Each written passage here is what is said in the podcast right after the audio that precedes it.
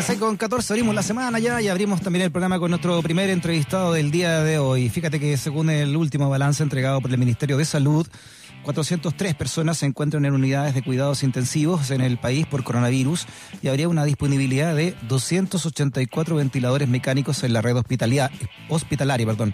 Un reporte publicado este fin de semana por CIPER dio cuenta que mm, la tasa de mortalidad de los hospitales públicos en la región metropolitana duplica la tasa de las clínicas, fíjate.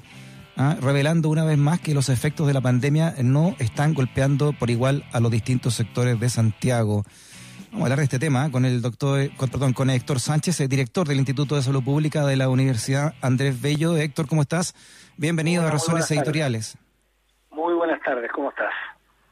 Bien, oye, muy eh, impactado por esta por esta nota que trae CIPER, ¿no? Que, que la tasa de mortalidad de los hospitales públicos duplica a la de las clínicas aquí en la región metropolitana. ¿Cuál, cuál sería, eh, crees tú, la, razón de, esto? Yo, yo creo, hay dos cosas que hay que tener eh, presente. Lo primero, que cuando, cuando la epidemia en los distintos países ha empezado a superar la cantidad de contagiados y la cantidad de personas que requieren una hospitalización, que normalmente en estos casos requiere de unidad de cuidado intensivo, eh, supera la capacidad instalada de los hospitales, empieza a producirse eh, de que la tasa de mortalidad empieza a aumentar. Es decir, la tasa de letalidad en la práctica empieza a aumentar. Y esto tiene que ver porque se satura el sistema. Y hoy día tenemos un sistema de salud eh, que está absolutamente saturado. Es decir, hoy día en la región metropolitana principalmente, principalmente y esencialmente en la región metropolitana, tenemos una situación que eh, en que no hemos logrado controlar adecuadamente eh, la, la, pandemia y esta nos está superando. Ahora, sin embargo, hay que tener presente lo siguiente de que en definitiva, si bien es cierto que en el estudio de CIPER aparece la cifra que tú estás mencionando, también hay cifras que oficiales que señalan de que la diferencia, si bien es cierto existe, en la misma dirección no es tan grande como lo que señala eh, la autoridad sanitaria en forma oficial. Ahora, sin embargo, yo creo que lo más complejo es otra cosa. Lo más complejo tiene que ver con que las personas que están falleciendo son personas que en muchos casos no alcanzan a llegar a la unidad de cuidado intensivo por distintas razones. Y esto es producto de que hoy día estamos con unidades de cuidado intensivo con un 97 o hasta un 100% de ocupación. Eso significa que hay listas de espera. Y listas de espera con pacientes críticos implica que estas personas muchas veces no son capaces de esperar. Y obviamente que se produce aquí la diferencia entre aquellos que van a clínicas privadas, que son personas que tienen menos vulnerabilidad y menos comorbilidad que las que tienen aquellas personas que van a hospitales públicos en distintos lugares de la región metropolitana, norte, sur principalmente y occidente. Entonces, ahí hay una mezcla de factores que hay que considerar. Pero el problema de fondo que nosotros tenemos es que tenemos que ser capaces de controlar, ¿no es cierto?, la cantidad de personas contagiadas. Yo creo que el problema lo tenemos que parar en el origen. ¿ya? No hay diferencia de calidad en el servicio entre hospitales públicos y hospitales privados o sea, eso hay que tenerlo claro.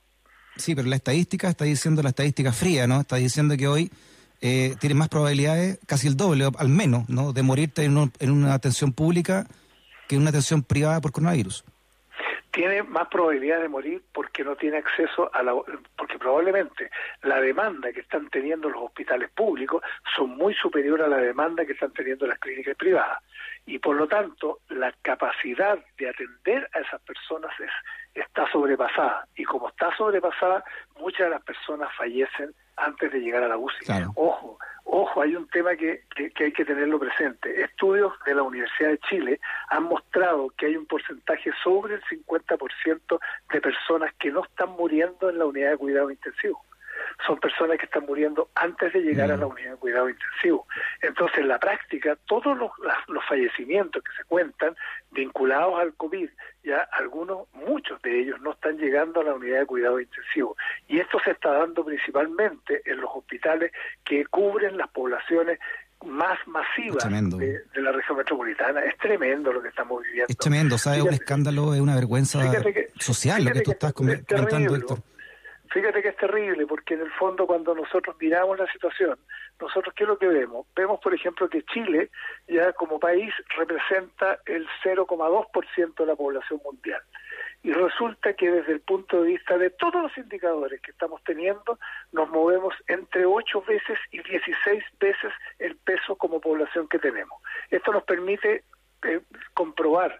que a nivel mundial lo estamos haciendo mucho peor o lo hemos estado haciendo mucho peor que lo que en definitiva eh, lo están haciendo otros países. Nosotros ya estamos en el octavo lugar en el mundo respecto de personas eh, con con contagio con positivo digamos de covid ya y en términos de tasa ya respecto de población, nosotros estamos siendo de los países que están más afectados.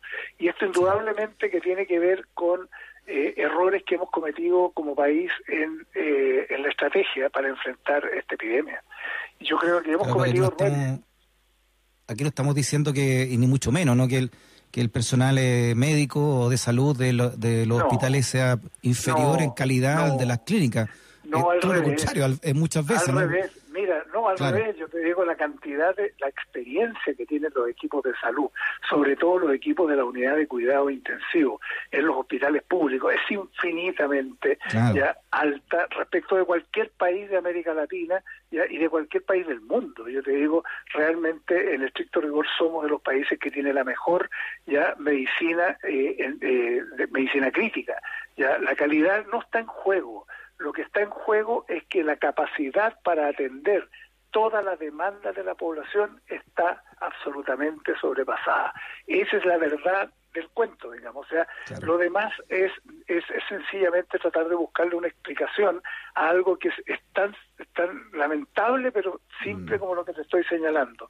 En el fondo, aquí los equipos de salud están haciendo todo lo posible, están colocando toda su fuerza, toda su salud, ya eh, todo el tiempo, eh, toda su salud mental incluso, para poder enfrentar a la gente. No hay problemas de equipamiento en términos de calidad, no hay problemas de infraestructura en términos de capacidad.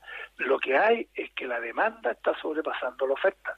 Y ese problema hace que las personas tengan que estar en camillas, que tengan que estar en salas de espera, que tengan que estar en ambulancia esperando por una cama crítica. Y eso lleva, en definitiva, a que en un minuto determinado tenga que priorizarse entre distintos pacientes. Y eso es lo que, en definitiva, era lo que este país debía haber evitado. Claro, porque acá, acá Héctor, eh, el modelo, ¿no? Que, que lo pudrió todo finalmente también en términos morales, porque este es un problema moral finalmente, ¿no?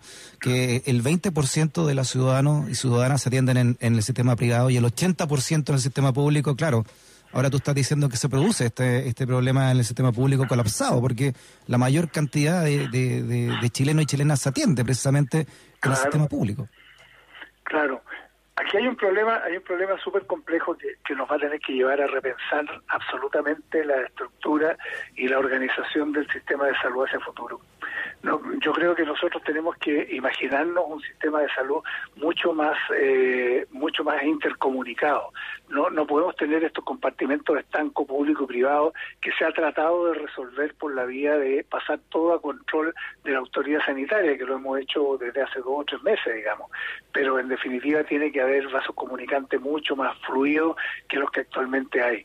Pero pero también hay otro tema que, que es re complejo y es que efectivamente yo creo que la pandemia nos ha dado en la cara con las diferencias sociales que hay en este país y diferencias económicas. Yo creo que la pandemia ha tenido eh, ese drama, y pero también esa virtud de pegarnos en la cara. O sea, yo te diría que lo que estamos viviendo hoy día nos está diciendo claramente que los más vulnerables, los grupos de población más desprotegidos, ya son la población que se va a enfermar más y la que va a tener tasas de mortalidad también mayor. Y esta situación es compleja como país porque efectivamente es un problema ético, un problema moral que vamos a tener que entrar a resolver eh, como país. Yo creo que, estamos frente a un problema que una vez que superemos la, pandemia nos vamos a tener que, eh, que poner como país a resolver temas que son mucho, mucho más profundos que los que actualmente estamos discutiendo. Ese, esa es mi impresión. este no es un tema, esto. no es un tema de, este no es un tema de que, de que los hospitales públicos sean mejores o sean peores.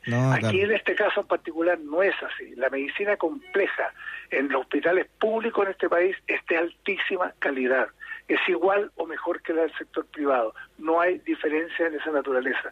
El problema es accesibilidad y es vulnerabilidad de la población que está accediendo.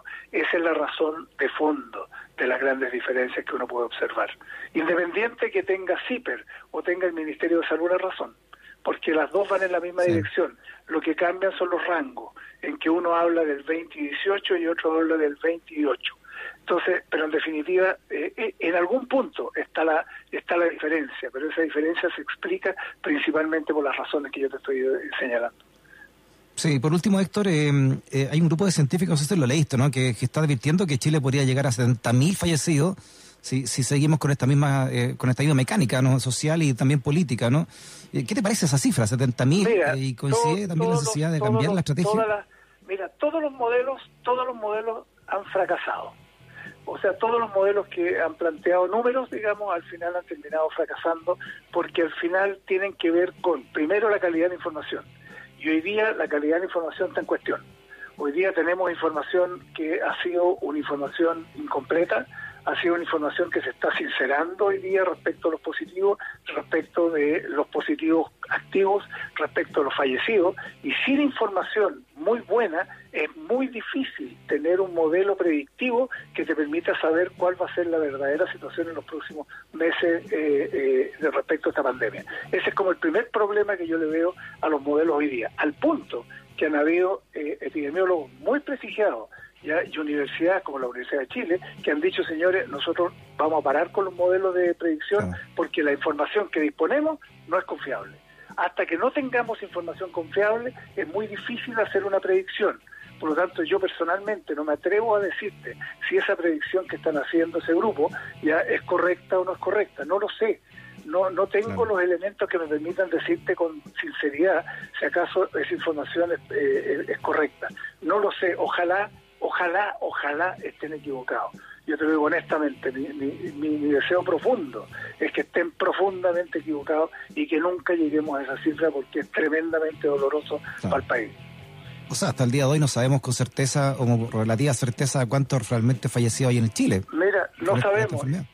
Y lo que no sabemos tampoco es si estamos llegando, por ejemplo, eh, se había dicho que habíamos que estábamos ya habíamos llegado al pic no estamos claros si llegamos al pic. Es probable que estemos llegando al pic, pero tampoco sabemos si el pic se va a extender en un mm. plató a lo largo del tiempo y vamos a tener un pic que se va a mantener, ¿no sé, alrededor de 5.000 casos diarios. ¿Por cuánto tiempo? No lo sabemos.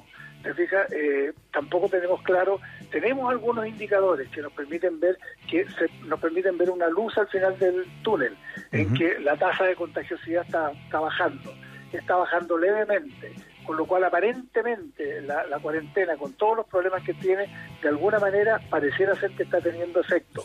Pero, pero ojo, tenemos que tener claridad de que mientras no bajemos la tasa de contagiosidad, ya que es lo que le llaman el RE, ¿no es cierto? A menos que uno, va a ser muy difícil, ¿no es cierto?, eh, controlar esta epidemia. Y ese, esa es la gran tarea que tenemos como país para las próximas eh, semanas. Y aquí hay una responsabilidad de la autoridad sanitaria y hay una autoridad y hay una responsabilidad de la población también. Muy bien, el director del Instituto de Salud Pública de la Universidad Andrés Bello, Héctor Sánchez, en Razones Editoriales. Héctor, un abrazo muy grande. ¿eh? Muchas gracias por tu entrevista. Un gusto saludarte. Hasta luego. Chao. Que nunca te discriminen por razones editoriales.